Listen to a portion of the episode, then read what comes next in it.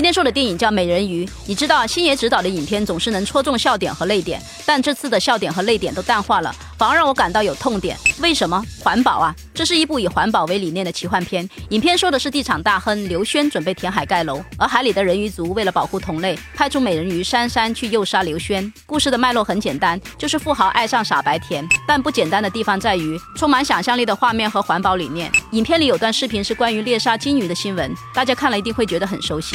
没错，猎杀金鱼将海水染成一片血红的国家就是丹麦和日本。哎，你不吃金鱼会死吗？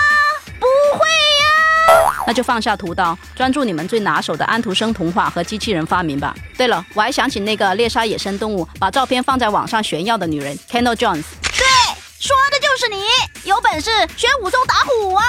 跑得不够快，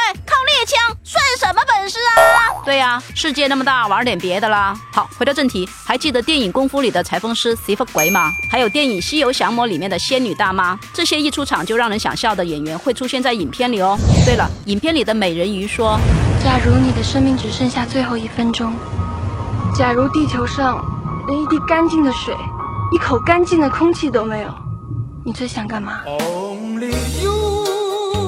对呀，你最想干嘛？希望你不要杀死你心中的美人鱼，为后代守住它。珍爱地球，珍爱小动物，珍爱花花草草。